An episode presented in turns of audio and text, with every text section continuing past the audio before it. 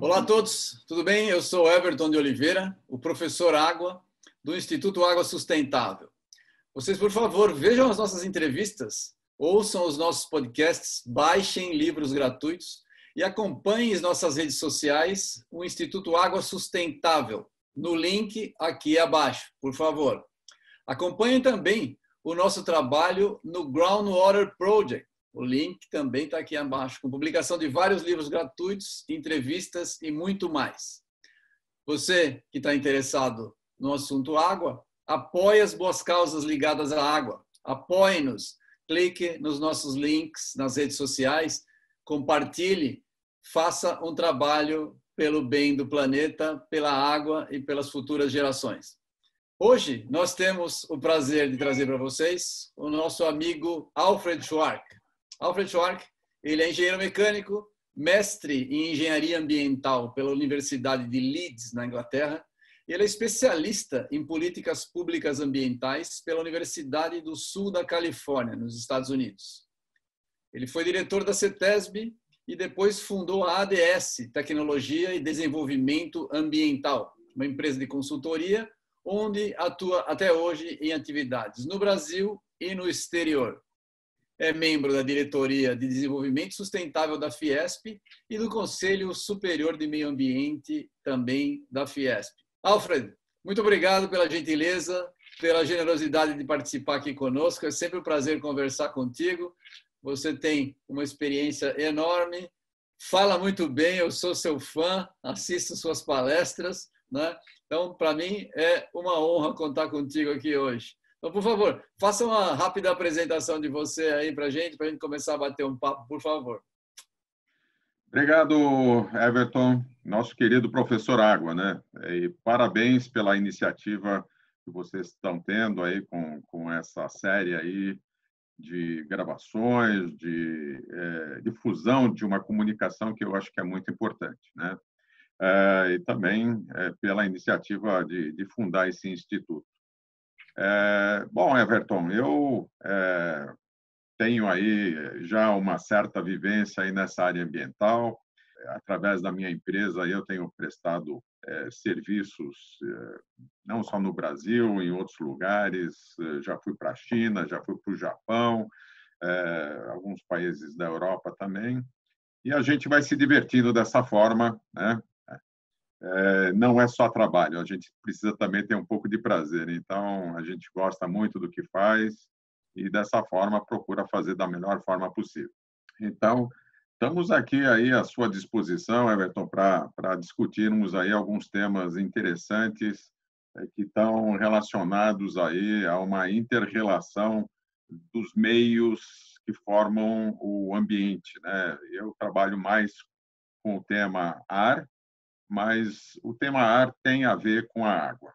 E vamos tentar fazer, né, essa essa junção aí e trazer algumas informações aí para o pessoal. Legal, legal. Eu sei disso, mas eu sei que você, você transita bem por várias áreas do meio ambiente, você tem uma experiência grande. É, é interessante trazer visões é, que não sejam só de técnicos de dentro da área, que tratem exclusivamente com água, para a gente poder ir acrescentando na nossa visão de mundo em relação ao que fazer de melhor com a água do planeta. Você se dispôs a falar sobre água que vem do ar, uma temática no mínimo curiosa para as pessoas, né? Você pode contar para a gente aí do que se trata esse assunto, por favor? Pois é, Everton. É, eu acho que as pessoas, assim, no geral, quando pensam em água, pensam em água contida em algum reservatório, que seria um lago, pensam em água seguindo o fluxo de algum rio, pensam em água é, no mar, né, nos oceanos, é, pensam na água da chuva. Quando a gente pensa em chuva, a gente pensa em ar, a atmosfera. É, e, então, esse nexo que eu gostaria de, de trazer para essa discussão, Everton, é, é assim, a importância que a umidade que existe na atmosfera tem para o ciclo da água. Né? O ciclo da água desde a época do dinossauro, né? A gente não sabe se está bebendo a água que um dia o dinossauro bebeu, né? Porque tudo tudo é, recircula aí, mas é, a gente tem essa essa questão. É, não é uma questão nova, é uma questão conhecida. A umidade na atmosfera ela é um fator de equilíbrio térmico, ela é um fator de é, dinâmica aí de precipitações de chuva, de neve, de orvalho, e tem a ver com a vida no planeta e tem a ver também com a segurança é, dos seres vivos, né, para seus alimentos, para inclusive é, termos água para nos abastecermos. Né? Afinal, somos todos água, né, Everton? Somos aí eu, eu, eu, você, as meninas, que apoiam você, somos 50%, 60%, 70% água, né? Sem dúvida, sem dúvida. Ótimo. Você falou, nós vamos falar de, de, atmosfera e a gente tem algumas, às vezes a gente tem algumas dificuldades de, de, de passar para as pessoas, porque é, quando a gente pensa em umidade é, na atmosfera, a gente logo pensa em nuvem. E quando cai uma chuva torrencial, né, as pessoas não conseguem raciocinar, por exemplo, então, cai uma chuva torrencial e pode causar uma tremenda inundação. Se você imaginar que toda essa água estava lá em cima, né? Era um peso gigantesco de água que estava lá em cima, uma quantidade imensa e que de repente desceu, né? E essa a dinâmica da água na, na, atmosfera não é um negócio muito fácil. E hoje em dia a gente ouve falar, né, de, de rios voadores, né, com essa quantidade de água. Então a pergunta é: rio voa? Que são esses tais de rios voadores? Olha, é uma, é uma ótima pergunta, Everson. Como eu disse, né? a umidade existe. Agora, existe um, fenômeno na atmosfera é, que foi estudado a partir da década de 60 aqui no Brasil e que foi denominado é, como um rio voador, porque pela enorme quantidade de água que que é, são jatos de ar que trazem massas enormes de água e que é, são originados no Atlântico Norte, é uma região é, onde as águas são relativamente quentes, de uma temperatura média aí de 25 graus, e onde também há uma grande incidência de, de radiação solar, então tem uma evaporação muito grande. Eh, essa evaporação ela é trazida pelos ventos que vêm da África, sopram para a América do Sul, né, de leste para oeste, chamados ventos alísios. Eh, e eh, essa umidade, ao chegar na região amazônica, da bacia amazônica, que é uma região de baixa pressão, ocorre um fenômeno de precipitação. Então, essa água ela cai na forma de chuvas, são chuvas fortes, torrenciais, Uh, e nessa região nós temos uma, uma densidade de vegetação muito grande. E ocorre um fenômeno eh, natural muito interessante, que é a chamada evapotranspiração. Né? Então, com o calor que nós temos, uh, ali, essa água que, que caiu, ela, ela começa a evaporar, e também nós temos é, aquela água que as plantas sugam, é, como se fosse um canudinho, né? A gente estivesse assim sugando através de um canudinho da terra, as árvores sugam e outras plantas menores trazem essa água, ela vai passar por dentro do caule e ela chega às folhas e, é, num processo biológico, vai haver uma transpiração. Então, a planta sua como nós também suamos, né? E, e, e esse suor da planta é, é, é, emitido na forma de vapor. Então, aquilo que a floresta amazônica recebeu, em termos de chuva, ela devolve também é, para a atmosfera. E o que, que acontece nesse processo? Os ventos vão levando essa água em direção ao oeste esse vapor, essas massas enormes de vapor de água encontram uma barreira gigantesca que é a Cordilheira dos Andes, que tem em torno de 4 mil metros né, eh, de altura. Parte dessa água cai, ao encontrar essa barreira, se condensa, cai na forma de chuva nessas regiões, formando as cabeceiras dos rios da região amazônica, inclusive do próprio Amazonas, né, seus afluentes, e é, uma parte, é, por conta da temperatura, cai também em forma de neve, dependendo da época do ano, e o, o resto é, é, é como se, fosse, se a gente estivesse batendo numa parede e rebatendo para uma outra região. É, esse vapor segue na direção é, sudeste, sul, centro-oeste do Brasil, pega um pouco da Bolívia, Peru, pega o norte da Argentina, né? E, e aí é, traz a umidade para essas regiões, né? E isso tudo em volumes assim fantásticos, fantásticos. Obviamente é diferente de um rio, né? Não tem margem, essa esse vapor não está contido. É, o, o pessoal que andou estudando esse tema estima que é, é, tipicamente um, um, desses rios voadores ele tenha alguma coisa assim como 3 quilômetros de altura, tem alguns centenas de quilômetros de largura, porque não tem margem né, para conter isso. Então, a coisa vai se espalhando, e tem milhares de quilômetros de comprimento. É, nós temos praticamente um rio Amazonas uh, em termos de extensão, que tem perto de 6 mil e poucos quilômetros, né? Uh, chegando aqui no sul do Brasil e às vezes chegando até o Uruguai. Uh, é impressionante isso. Toda essa umidade na forma de chuva, na forma de orvalho, tudo isso tem um impacto muito importante para a economia dessas regiões. Né? É, se você pegar a região centro-oeste, é, é, é, a região campeã aí na produção de soja, né? hoje um dos maiores bens exportados pelo nosso país.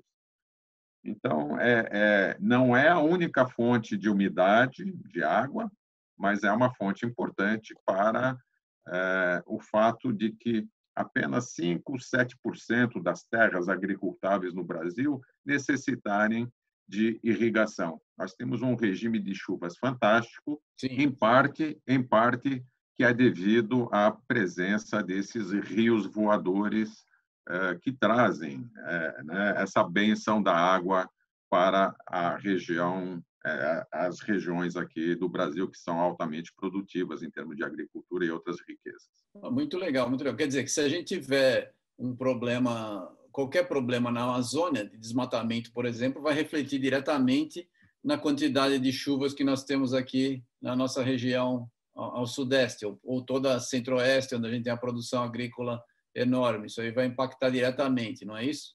É isso, Everton. Eu acho que já está ocorrendo. Né? Nós estamos observando, infelizmente, né, um, um, um tratamento que eu considero assim é, impróprio sobre a riqueza que, que nós temos, que é a Amazônia. A Amazônia não é só brasileira, né? Vamos lembrar que ela Sim, também é, passa. Você tem a é. Venezuela, você tem a Colômbia, você tem a, o Peru também, com é. participação, o Equador.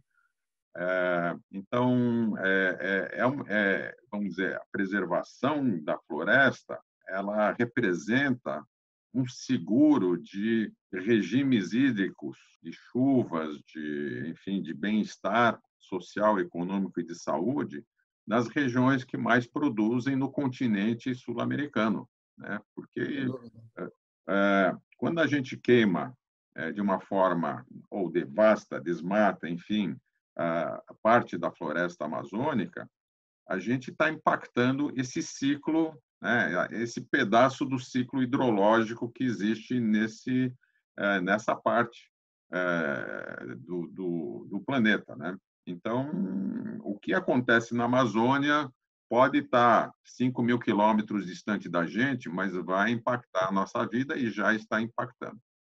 É interessante. É importante que a gente faça uma conscientização desses assuntos, porque muitas das coisas eh, relacionadas à água são invisíveis. A gente só consegue ver um rio poluído, porque ele está muito fácil de ser, ele é muito perceptível.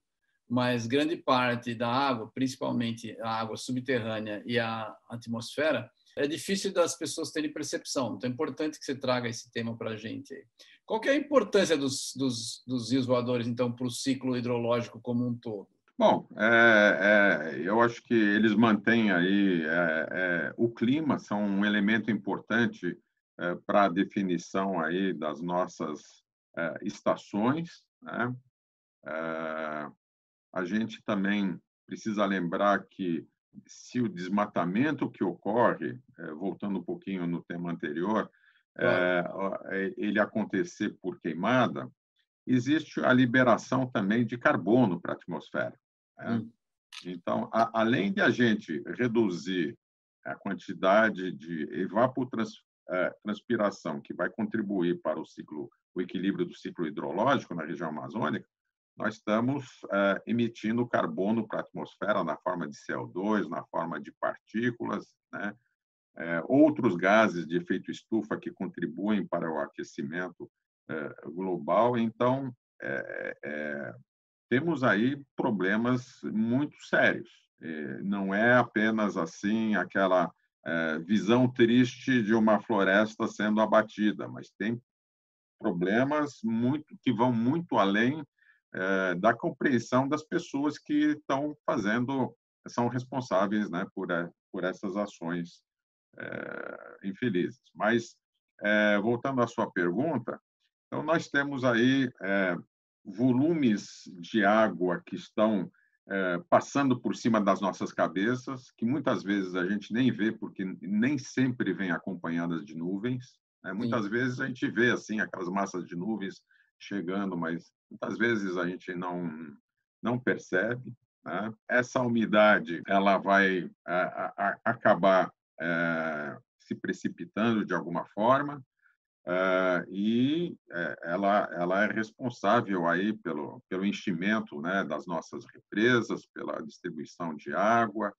É, Para você ter uma ideia da, do potencial de, de, que tem de água é, nesses rios voadores, se estima que, vamos dizer, num dia bom, um dia em que nós tenhamos muita umidade, é possível transportar certa, cerca de 20 bilhões de litros de água por dia. Né? Em 24 horas, vamos imaginar um cenário que venha ali da Amazônia uma massa com 20, contendo 20 bilhões de litros. Isso aí é, é, é, é, são, são, são números absolutamente fantásticos. Né? A, a, a vazão de um rio desses trechos que já foram estudados é, são superiores à, à, vazão do Rio São Francisco, por exemplo. Né? O Rio São Francisco ele é, tem, em média, alguma coisa como 3.200 metros cúbicos por segundo de vazão. De vazão. E, e, trechos que já foram estudados mostraram ter uma vazão superior à do Rio São Francisco, né? que é um rio é, importante aqui no país. Então, é, veja a importância desse processo, é, e esse nome, o Rio Voador, é um, é um nome assim romantizado, né? Na verdade, é um fenômeno físico é, e que, que, que, impacta a nossa vida. Né? Eu fiz, eu fiz uma conta rápida enquanto você está falando aí para tentar dar uma visualização para as pessoas. Se estiver falando em 20 bilhões de metros cúbicos, se a gente imaginar que uma carreta 20 milhões de metros Não, 20, cúbicos. É, 20 milhões de metros cúbicos, isso. 20 milhões de metros cúbicos, 20 bilhões de litros. Se a gente imaginar que uma carreta grande carrega 30 mil litros, né? a gente está falando aí de aproximadamente 670 mil carretas passando no céu num único dia. Né? É uma Imagina. quantidade absurda de água que está passando, ou seja, é difícil até de, de, de, de tentar é, visualizar em, em, volume um negócio desse aí. Muito interessante, muito interessante. A gente precisaria fazer algum trabalho, é, é difícil fazer conscientização dessas coisas que são de difícil visualização. Exato. Mas é importante talvez a gente ligar esses esses problemas a fatos corriqueiros, como por exemplo você mencionou, né? Você ter diferentes é, regimes de chuva, você ter problemas de, de, seca mais prolongada, por exemplo. Tentar ligar esses fatos sempre que eles estiverem aparecendo, para que isso não saia é, da mente das pessoas, senão a gente não consegue andar. É difícil, a gente tem essa dificuldade aí. Você falou, eu vou, vou aproveitar só, só um, um gancho, você, você falou né, de, de, de CO2, né? Eu vou tentar aproveitar que eu sei que você é bom nisso, né? A gente vai falar de desmatamento e de queimadas que tem a ver com o lançamento de CO2, como é que eles afetam os rios voadores. Mas eu queria fazer uma outra, pergunta antes da gente chegar nas queimadas, que já era um, um link da, da tua resposta anterior, que é o seguinte: hoje em dia nós estamos tentando escapar por causa da emissão de CO2 dos combustíveis fósseis, né? Então tem uma febre para carro elétrico no mundo todo, né? E a gente no Brasil já tem uh, uso de etanol há muitos anos. O etanol cresceu, depois diminuiu, você tem um conhecimento vasto disso. Etanol tem uma pegada de, de, de, de CO2 muito mais baixa. Se a gente fizesse, e a gente tem na produção do CO2, porque no crescimento da cana, no nosso caso do etanol de cana, ele já está consumindo CO2, né? já está sequestrando carbono da atmosfera. Se a gente na produção, e na produção, como ele, é, ele pode ser controlado, a gente poderia capturar todo o CO2, não é isso? Na produção do CO2. A gente conseguiria fazer, talvez, um combustível com pegada negativa. É possível isso? É possível, Everton. É, eu acho que nós estamos caminhando para isso, viu? É, se diversos estudos que foram feitos aqui no Brasil, é, principalmente aí pela pelo pessoal da Unicamp sobre o ciclo de vida né, da cana-de-açúcar, do etanol. Outras universidades também desenvolveram alguns trabalhos e, e são trabalhos que também foram depois confirmados por é, especialistas no exterior aí indicam que é, dependendo de quais é, premissas que você adota nesses estudos é, a produção e se pegar o ciclo de vida, né? a produção, o uso do etanol, ou seja, do berço à roda, como a gente diz no, na é, linguagem automotiva, é capaz de evitar de 70% a 90% a emissão de CO2 em comparação aos combustíveis fósseis, como o óleo diesel ou a própria gasolina. Né? Isso é um se deve é um círculo vir, virtuoso aí é, que permite, a, através da fotossíntese, você absorver né, grandes quantidades de CO2 pela cana de açúcar, que é uma é uma planta que cresce muito rapidamente. Ela estoca esse carbono. Então, é, se você fizer a contabilidade daquilo que você emite ao longo de todo o, o, o ciclo de produção é, vis-à-vis as economias, ou o que se deixa de emitir, é, seja no campo, ou seja na produção, é, utilizando energia vegetal, como, por exemplo, o próprio bagaço da cana, né, como fonte de energia. Então, nós temos aí um saldo fantástico. Né? É, o pessoal fala hoje muito em carro elétrico, e carro elétrico é, é, é uma coisa bacana, é uma coisa que vai vir né? ela está vindo. Está chegando, é verdade. Né? Mas... A Tesla, a Tesla já vale mais do que a Volkswagen, por exemplo. Claro, claro.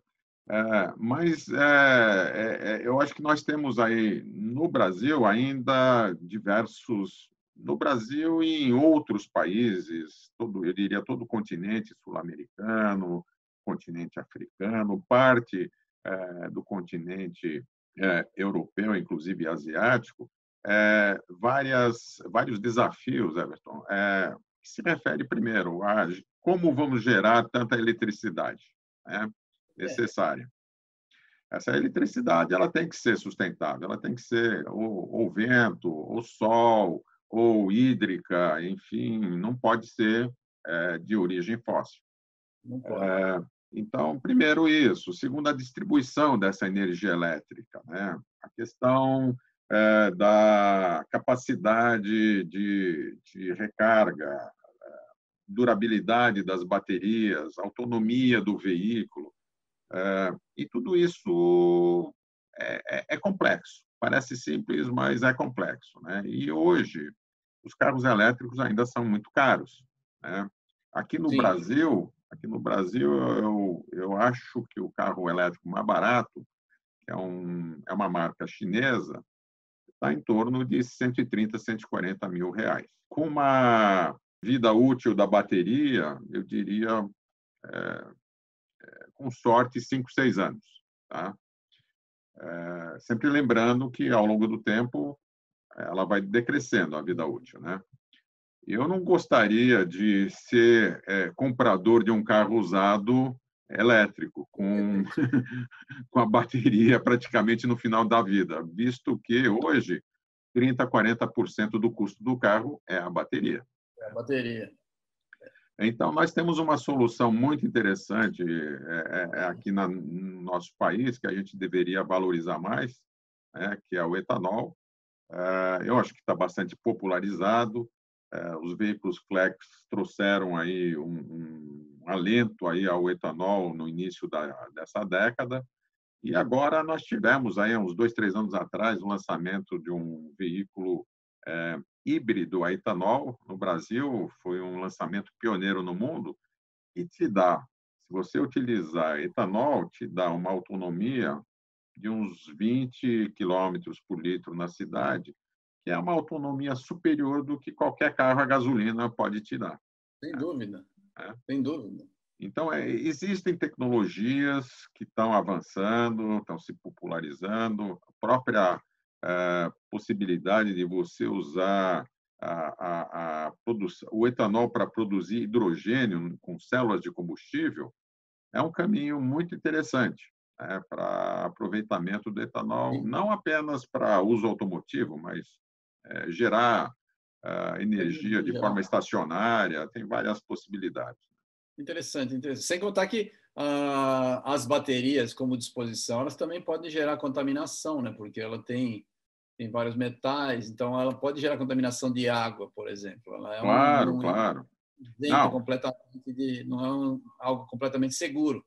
Tanto que as baterias hoje já tem várias indústrias de bateria com contaminação de água grande, inclusive no Brasil, né? Contaminação de água subterrânea. Com né? certeza, Everton. E, e sempre lembrando que as matérias-primas que formam as baterias, aí, como lítio, etc., né, na própria mineração existe né, todo um processo aí de que tem impactos ambientais muito muito Sim. elevados e também tem consumo de água. Né? A, pegada hídrica aí de uma bateria, eu não sei te, dizer nesse momento, mas não deve ser pequena, não. Não, não, não, não, não deve ser pequena mesmo. Então, esses, esses fatos não são levados em conta. Quando você pensa num combustível renovável, é, ele tem ele tem um apelo é, interessante, sim. Mesmo que mesmo que não seja só de cana de açúcar, a gente está produzindo já no Brasil é, etanol de milho também, né? Também claro. tem boa produção. Com certeza. Então, é, se, se tiver é, uma tecnologia dessa, eu sou em termos de, de quem trabalha com água, eu acho que, que que tem um futuro interessante. A gente não tem um lobby econômico tão grande quanto os carros elétricos, né? mas, mas em termos ambientais, o etanol é, é, é bem, é bem convidativo, ele é muito interessante. Voltando então, falar agora de queimada, né? já que a gente falou de CO2, fizemos uma, uma digressão grande, mas não poderia perder o seu, o seu conhecimento no assunto, tinha que aproveitar o, o gancho aí. Né? Então, como é que, que funcionam as queimadas? Como é que elas, de fato, atravessam ou atrapalham os rios, os rios voadores? Bom, é, então, as, as, queimadas elas reduzem lá na Amazônia aí a quantidade de vegetação, né? É, e quando a gente fala vegetação, parece que nós estamos falando aí de matinho. Não, nós estamos falando aí de árvores que chegam a 50 metros de altura. É, recentemente, foi descoberta aí no Pará a árvore que é considerada a mais alta do mundo, 88 metros de altura. Imagina. É, é, é, como se fosse um prédio, o quê? Um prédio de uns 50 andares aí, alguma coisa assim. Né? Gigantesca, nossa. É. parte da vida do nosso planeta que está sendo extinta de uma forma estúpida, né? É, afetando aí o ciclo hidrológico com a emissão de partículas que é, podem afetar a forma de nucleação das nuvens, né? Que, né? Não, vamos, vamos lembrar como é que a chuva se forma, né? Você tem você tem aí é, o vapor de água sendo transportado pelas massas de ar, essas, é, é, vamos dizer, essas moléculas de água, elas vão se juntando, vão se atraindo, é como, como se fosse uma grande festa, né? Vamos, vamos, vamos que vamos, vamos nos juntar aí. Elas vão formando gotinhas e se você tiver núcleos de carbono, por exemplo, que são emitidos aí na forma de partículas pelas queimadas, ocorre esse processo de nucleação, com a licença, é, são, são esses fenômenos, e aí fica um gotão. Né? Esse gotão não consegue mais ficar suspenso, aí ele cai na forma de chuva. Né? E ele pode cair em lugares onde que ele não precisaria estar. Né? Então, você pode ter chuvas onde você é, não precisa ter, e chuvas fortes, com até resultados é, desastrosos, e você deixa de, de, de levar essa umidade para regiões que poderiam estar recebendo essas chuvas, ou deveriam, num ciclo hidrológico normal, e, e passam a sofrer de seca. Né? Então, você começa a desbalancear todo o sistema de uma forma muito preocupante. Né? Hoje, pelo que se estima, Everton, é, perto de 20% da Amazônia, vamos dizer, natural já se foi. Né? Uma parte é, convertida em agricultura, outra em pasto e outra mineração, grilagem de terras, é, utilizada da pior forma possível. É, uma, uma história triste, a gente precisa se conscientizar, mesmo porque tem valor econômico, né? Esse que é uma, uma coisa que as pessoas não enxergam. Então, talvez se nós conseguíssemos precificar de fato a produção agrícola em relação à umidade, você montou, você falou uma, uma frase importante, e eu lembro bem, uma vez nós fizemos uma, um evento sobre etanol e você participou, e tinha, nós tínhamos convidados internacionais, e uma das perguntas que um dos convidados fez foi, no final das contas, ele falou, mas quanto, quanto gasta de irrigação, né? Foi a primeira coisa que ele falou, como é que é a irrigação, né? É. Aí a resposta foi simples, o cara só fez assim, primeiro, zero.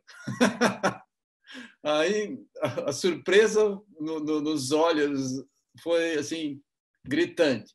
Então, qual é o custo, né, de zero irrigação, não é? Comparado com se tiver que irrigar. E qual é o dano ambiental de uma irrigação? Porque a irrigação está tirando água de algum outro lugar. Claro. Né? Não, eu diria para você o seguinte: se eu fosse agricultor do Sudeste, aqui ou do Centro-Oeste, eu estaria preocupado, porque a minha produção poderá ser é, encarecida pela falta de chuvas e necessidade de investir em irrigação. É, isso tornaria meu produto menos competitivo e, eventualmente, até é, né, não teria competitividade no mercado internacional. Exatamente, é... ficaria inviável, exatamente. Então, então essa prática que é, nós estamos observando e, e, ela tem aumentado aí nos últimos anos, ela precisa ser revertida urgentemente. Eu acho que é uma uma das pautas urgentes do nosso país. Não é uma questão ambiental, aliás, apenas. Ela é uma é. questão ambiental, mas é uma questão econômica. Né? Econômica. Nós, nós estamos dando tiro no pé. Né? A agricultura desse país está dando tiro no pé é, se não se mobilizar é, em favor de uma preservação é, é da Amazônia, não por romantismo, sabe, por uma realidade econômica mesmo. Mas a gente tem que ser, nós temos que, que, que também considerar, já, já tem é, grande parte da, do pessoal da comunidade rural, né, é, já conscientizada, já tem gente fazendo claro, isso. Claro. Né? A própria ministra da Agricultura, ela tem sido, ela tem sido uma, uma, uma voz, né, muito, Sim. muito muito forte, né? É, muito importante é, nesse nessa questão. Eu acho que ela é uma mulher inteligente, ela entende disso, ela é, é, é engenheira agrônoma, inclusive, né? ela é fazendeira, ela sabe da importância desse processo todo. Né? Então, eu acho é que... interessante. Ou seja, há uma luz. Há uma luz, há uma luz, mas precisamos de muito mais luzes e de um esforço nacional aí, porque a tecnologia agro-silvo-pastoril, digamos assim, né, que é a combinação é, do agro, hoje, hoje tem tecnologia, você consegue, não exatamente como a natureza fez, mas você consegue recuperar com muita proximidade aquilo que é possível se fazer e, resgatar essas regiões com vegetação e também com produção econômica, mas de uma forma sustentável. Sim, verdade, verdade. É, pode contar com a gente aí nos seus contatos aí o que você precisar. A gente com o projeto e com o professor Água e com o Instituto Água Sustentável, a gente está nessa luta de fazer uma defesa clara em relação a esse assunto que é de extrema importância, principalmente por conscientização. Sem conscientização, a gente não vai conseguir mobilizar político, porque político é movido a empurrão, né? A gente sabe. Tem que bater nele sempre, de vez em quando você ainda tem que trocar o porrete, porque ele acostuma, né? O anterior, dá o tempo inteiro em cima. É, funciona assim. Não, não vai esperar que ele vai ter um insight que não existe, né? Então temos que fazer uma conscientização e, e exigir dos nossos políticos. É, a gente está falando bastante de água, né? E de, de umidade do ar, etc. Tem como usar essa água? Dá para a gente obter água do ar? Tem, Existe tem, a tecnologia para isso? Como é que funciona essa história aí? Tem, tem, Everton. É, essa, essa é uma tecnologia que eu, vamos dizer, ela tem, ela tem origem é, antiga, né? Isso isso já em algumas regiões do mundo, é, de uma forma primitiva, é, tá. é, ela já foi utilizada. como? tem registros de que algumas partes do Peru, por exemplo, se utilizava assim uma série de fios esticados como se fosse uma harpa, né? grandes harpas, aquele instrumento, que, que seria deixado nas encostas das montanhas, né? É, especialmente à noite, quando existe um movimento descendente das massas de ar e você tem temperaturas mais frias e, e condensação, é, essas cordas, esses fios, eles é, seriam elementos onde é, a água se condensaria formando gotículas. Né? E isso era colocado num, num, certo ângulo, de forma que essa água descia e por umas tigelas e o pessoal já já aproveitava a, a água vinda é, da umidade atmosférica. Isso foi sendo aperfeiçoado. Vamos lembrar que hoje grande parte da população do mundo vive em regiões que têm alguma fragilidade hídrica, falta de água, secas é, e outras muito mais. É, intensas, eh, e isso eh, vem sendo aperfeiçoado através de sistemas de condensação, eh, máquinas de condensação. Mas não é apenas condensar água, ou seja, ter grandes ventiladores sugando ou turbinas sugando aí volumes de ar e, e, e, condensando. Isso tem que ser feito com baixo consumo de energia é, e de uma forma bastante eficiente.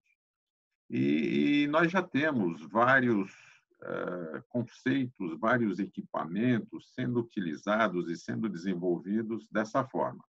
Você encontra hoje no mercado é, equipamentos capazes de produzir 5 mil litros de água por dia, simplesmente da atmosfera. Né? É, eu mesmo vi um equipamento desses na Flórida sendo testado. Era um equipamento para uso militar. É interessante, porque militar. Bom, o exército norte-americano muitas vezes vai parar ali no meio do deserto do Iraque. E aí? Como é que, como é que gera água aí para o pessoal? Então, eles levam esses equipamentos, né?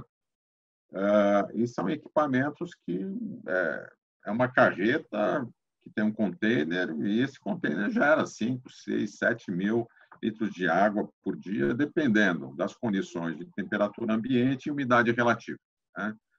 É, são equipamentos que funcionam bem na faixa aí de superior a 40%, 50% de umidade relativa. Né? Quanto mais úmido o ambiente, melhor. Mas, é, normalmente, isso é levado para regiões secas. Né? Então, se tiver acima de 30%, já, já é bom. Né? E, e essa tecnologia é, ela foi miniaturizada e você tem hoje bebedouros que produzem com a mesma tecnologia água. Né? E, eu vi um bebedouro, uma, uma viagem que eu fiz aí, quando ainda dava para viajar, né, Everton? Antes vai, voltar, vai voltar, vai, vai voltar, voltar, vai voltar. Antes da pandemia, aí eu fui, eu, eu, eu, eu fiz uma viagem muito bonita aí para a África do Sul. Né? É um país lindíssimo e tal. É lindo, é lindo. Recomendo muito, é verdade. É, é lindo. E, e, e, no hotel eu vi um bebedouro ali e me chamou a atenção que o bebedouro era um pouco diferente e tal, e tinha um logo lá, me chamou a atenção. Eu fui perguntar eh, ali na recepção o que, que era, o que, que aquele bebedouro tinha diferente. Aí a moça me falou, olha, ele, ele capta água do ar, né? Falei, olha que interessante. E qual é a produção de água desse bebedouro? Ela falou, olha, por dia ele capta aí, se funcionar direitinho, se o ambiente estiver úmido e tal, ele produz aí perto de 15 litros. 15 litros de ar. E, e aí? Ele, ele, ele faz o quê? Ele capta o ar, ele condensa esse ar, esfria, né? Há, há o fenômeno da condensação, a água é captada num recipiente, passa por uma série de filtros, né, para evitar qualquer tipo de contaminação, né? E eles fazem adição de minerais para essa água, porque senão ela seria como água destilada, que não faz é, bem. Beber água destilada não faz bem para a saúde. Né? É verdade. Então é você precisa adicionar minerais, entendeu? Tem lá um pacotinho lá, já um sistema automatizado que vai injetando é, é, magnésio, cálcio, enfim, é, os minerais normalmente é, que, que, existem na água e que a tornam um, um alimento, inclusive saudável. É, então eu, eu achei fantástico. Claro que eu fui pegar lá, experimentei essa água, excelente qualidade. Né? Temos aqui no Brasil uma empresa que, que, que produz esse tipo de equipamento, é um país que é muito avançado nessa tecnologia, Israel, que, que tem colocado aí, vendido já diversos equipamentos pelo mundo. Eles, eles estão investindo muito na Ásia, em regiões aí da Ásia, onde não necessariamente falta água, mas falta água limpa. Então, se você tiver. Lembra, lembra, São, Paulo, lembra São Paulo de algum jeito? É, é. Mas, felizmente, eu acho que ainda não, não chegamos nesse, nesse limite. Chegamos de, a tanto, mas a gente também está faltando água limpa já. É, de poluição. Mas, assim, é, então, se você pegar uma das regiões mais secas aqui no Brasil, onde tem é, pobreza, infelizmente, é o semiárido aí do Nordeste, é, e, e, especialmente lá na Paraíba. Tem regiões muito secas. Tal. Imagina o, o seguinte cenário: você pega um, um, um, equipamento desses, um equipamento grande, que produz 5 mil litros, e eles podem ser colocados em série, aí você vai fazendo aí, né, vai produzindo de forma seriada a água. Você está no meio do sertão, você não tem fonte de energia elétrica para fazer esses equipamentos operar, mas você tem muito sol. Então, você aproveita, monta uma unidade de energia solar é, para gerar eletricidade para mover esses equipamentos e aí você gera água. Com a água, o camarada vai ter água para poder irrigar a terrinha dele, ele vai ter água para o uso da sua família, ele vai ter água para gado, é, sabe? Você começa a mudar a vida das pessoas. É, Sim. É, né? Água.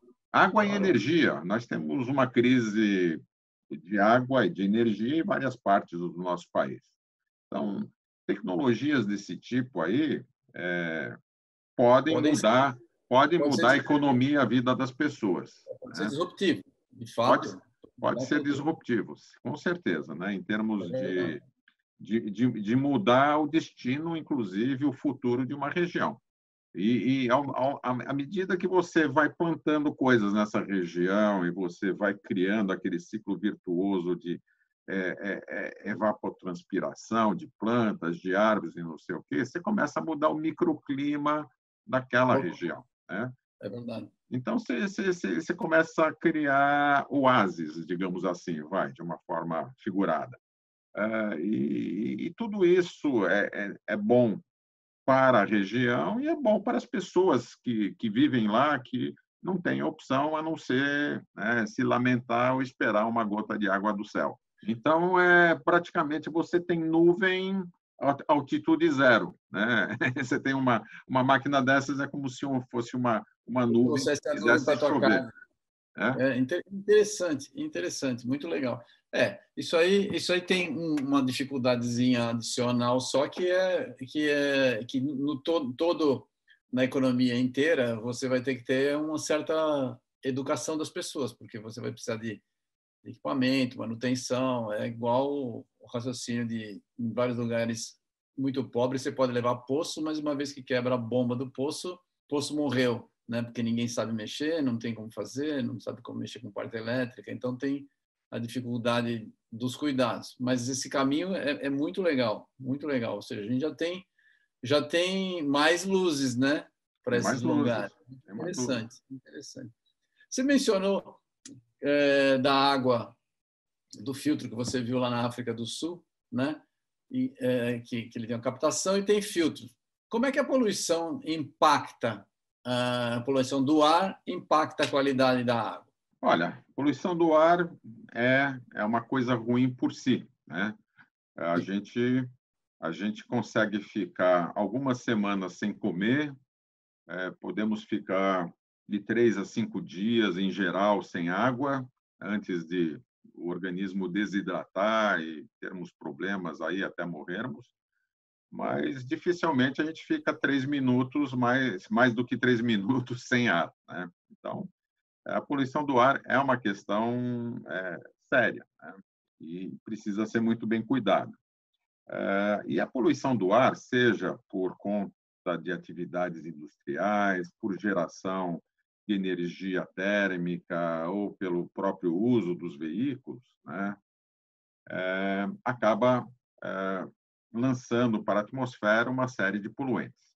E existem alguns desses poluentes que eles se combinam com a umidade existente na atmosfera e formam ácidos. Então, você tem um, um dos poluentes mais comuns aí, é, que é lançado, especialmente pelos combustíveis fósseis, são os óxidos de enxofre. Né? Felizmente, no Brasil, se usa pouquíssimo carvão mineral. Né? Somos abençoados pela não necessidade de ter que usar esse, é, é, esse insumo. Mas na China, ele é muito utilizado. E eles têm, por conta disso, uma emissão é, gigantesca de óxido de enxofre, apesar de dos sistemas de limpeza que, que eles têm para isso, mas ainda sempre tem um residual.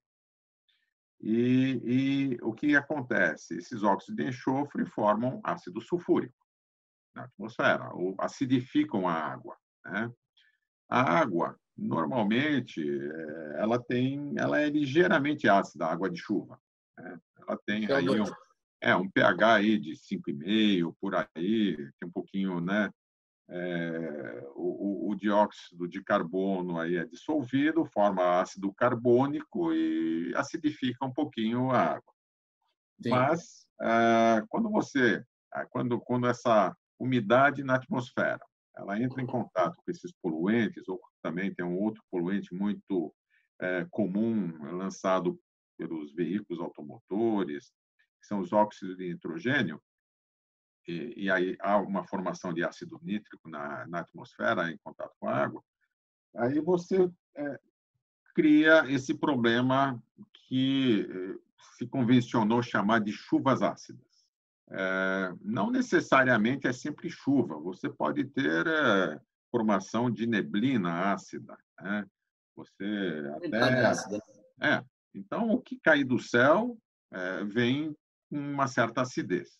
Isso pode acidificar, tornar mais ácido o ambiente de, de, de rios, de lagos, especialmente. Ah, e uma acidificação exagerada, ela pode é, impactar toda a cadeia de vida, né? de um, um, uma unidade, um, um, lago, seja o que for, você tem milhares de, de formas de vida ali, né? Desde formação de plâncton, é, né, microorganismos, etc. Né? Então, é, você pode, em casos extremos, chegar, é, isso está reportado aí em vários estudos, é, a níveis de pH 2,5. Já aconteceu no passado, felizmente isso não é mais realidade por conta dos controles ambientais que vêm sendo implantados ao longo dos anos, Everton, mas já se chegou, existem registros de, de lagoas nos Estados Unidos e em outras partes do mundo que chegaram a esse nível de acidez. Ah, pH 2,5 é pH do, do vinagre. É, é, é, mais ácido que o estômago. É, mas exatamente. Isso torna a, a, a vida aquática é, impraticável muitos casos, é, você afeta a própria, a, o próprio uso desse, desse recurso para consumo animal, humano, né? e a, a acidificação da atmosfera ela também impacta a nossa saúde. Eu não acho legal ficar respirando poluentes é, exatamente, poluentes que aqui, com a umidade da minha garganta, do meu nariz, vão acidificar aqui minhas vias aéreas. Né? Isso, isso, Sem dúvida. Isso é um problema para a saúde. E você tem impactos econômicos. Esses impactos econômicos se dão muito por conta de corrosão acelerada de materiais e também é, é, é, existe um desgaste prematuro é, de produtos calcários. Né? O mármore é, é um, é, é um material que é muito impactado pela, pelas chuvas ácidas. E interessante é o seguinte: como é que se descobriu essa história de chuva ácida? Lá pela a, a, a Revolução Industrial, lá na Inglaterra, onde, onde na época se utilizava muito carvão com alto teor de enxofre, você tinha lá um camarada, lá um cientista, um químico, e ele começou a perceber aí que houve uma aceleração de corrosão de vários eh, metais. Ele começou a estudar esse assunto e ele associou essa corrosão acelerada à presença de poluentes na atmosfera. Então, você veja que isso envolve é, é, danos à economia, porque envolve é, mais manutenção, mais troca de materiais, né, ou uso de materiais mais caros que são mais resistentes à corrosão. Então, é, é, ter poluição no ambiente significa é, menos bolso, menos dinheiro no bolso, que queria dizer. Né? Sem dúvida, sem dúvida. É, há, há um outro exemplo é o, o, o, chumbo tetretila, que era usado na gasolina como antidetonante e que, que também depois se percebeu que era um contaminante sério, contaminava solo, água, né? problema de saúde, cancerígeno, né? É um exemplo não não acidificava, mas também é um problema desse. E como é que a gente resolve um problema desse? Tem como resolver? Não, tem como resolver, sim. Eu acho que a, a, a migração é, de combustíveis de alto teor de enxofre para baixo ou nenhum teor de enxofre é, é, o, é o caminho. E eu acho que nós avançamos muito nesse, é, nesse campo aqui no Brasil. Né? Eh, hoje você encontra, no, você vai abastecer aí um ônibus, um caminhão, uma caminhonete aí com óleo diesel, você tem na bomba um óleo que o pessoal chama de S10. Né? S10 é um óleo de baixíssimo teor de enxofre, já fornecido aí pela Petrobras, a gente importa também uma parte dele. É, é, é um, é um, é um óleo diesel assim que é, praticamente, eu não vou dizer elimina o problema, mas reduz em grande parte o, é, o problema. Etanol praticamente não tem enxofre, então é, tem traços. Mas nós temos um óleo diesel, é, o S500, que normalmente a gente vê ele mais é, em estradas. Ele é um óleo diesel um pouco mais barato, mas ele tem 50 vezes mais enxofre que o S10. Né? Então, é, eu acho que o caminho é, é, é nós substituirmos é, esses combustíveis com mais enxofre por outros com menos e também migrarmos para formas de energia aí cada vez mais mais limpas. Né? Mas mas tem caminho sim. No caso dos óxidos nítricos é, que acidificam, é, aí a gente entra num, num, processo assim de controle ambiental, né? porque sim. você você não consegue retirar o nitrogênio é, do, né, dos combustíveis ou, ou, dos processos industriais. Então, eles são emitidos, mas antes de serem emitidos para a atmosfera, você tem formas de controlar. É, você tem tecnologia hoje muito eficiente, que, que pode reduzir em mais de 95% a emissão de óxidos de nitrogênio, tanto em automóveis como é, em fontes estacionárias, fontes industriais fontes industriais, é verdade. Ou seja, em resumo, a gente precisa ter conscientização, tecnologia já existe, não é isso? Claro, claro. E exigência, senão não só conscientização, as pessoas têm que ter um pouquinho de empurrão para poder andar, né? Por causa do o problema é a economia, não é? É o custo de, de substituição, sempre.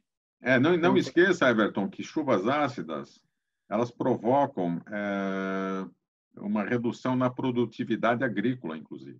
É verdade, verdade. É. Na China isso aconteceu seriamente, né? Na China isso aconteceu seriamente. Então, então você tem você tem aí prejuízos que não são apenas uh, uh, ambientais, digamos assim. É, apesar de um prejuízo ambiental é uma coisa ser muito muito séria, mas são prejuízos econômicos. E como tem muita gente que só olha para a economia, né, só se só se mexe quando a economia é, é, é impactada. Então, a gente precisa dizer que todos esses processos têm um custo, um custo social, um custo econômico. Afeta o bolso, sem dúvida. Sem Afeta dúvida. o bolso. Ô, Alfred, a conversa está ótima aqui, mas a gente está com o nosso tempo no final. Gostei muito de conversar com você, como sempre gosto. É, vou te chamar mais vezes para a gente conversar, porque o papo está muito bom, dá para a gente falar mais coisas ainda. Então, se prepara que você vai ser convidado outras vezes. Eu agradeço demais a sua gentileza. Peço que você ajude, continue trabalhando para o bem das causas ambientais. Você tem um trabalho excelente. E se você puder fazer uma, uma palavra final aí, despedida para todo mundo, agradecendo novamente a sua gentileza. Obrigado, Alfred. Tá bom, obrigado Everton aí, obrigado ao pessoal aí que, que dá suporte para a produção aí desses vídeos. Acho que é, eu estou no lugar certo, eu acho que esse é um canal muito importante para a gente é, divulgar essas informações para a sociedade é, e certamente terei muito prazer em, em voltar a bater, bater um grande papão aí com vocês aí. Legal, Alfred. Um abraço, então. Muito obrigado. Obrigado a todos. Acompanhem, acompanhem-nos no nosso canal no, no YouTube. A gente tem outras entrevistas, entrevista brilhante como a do, como a do Alfred. Por favor, acessem o Instituto Água Sustentável, acessem o nosso canal ou as nossas redes sociais. Um abraço a todos. Muito obrigado.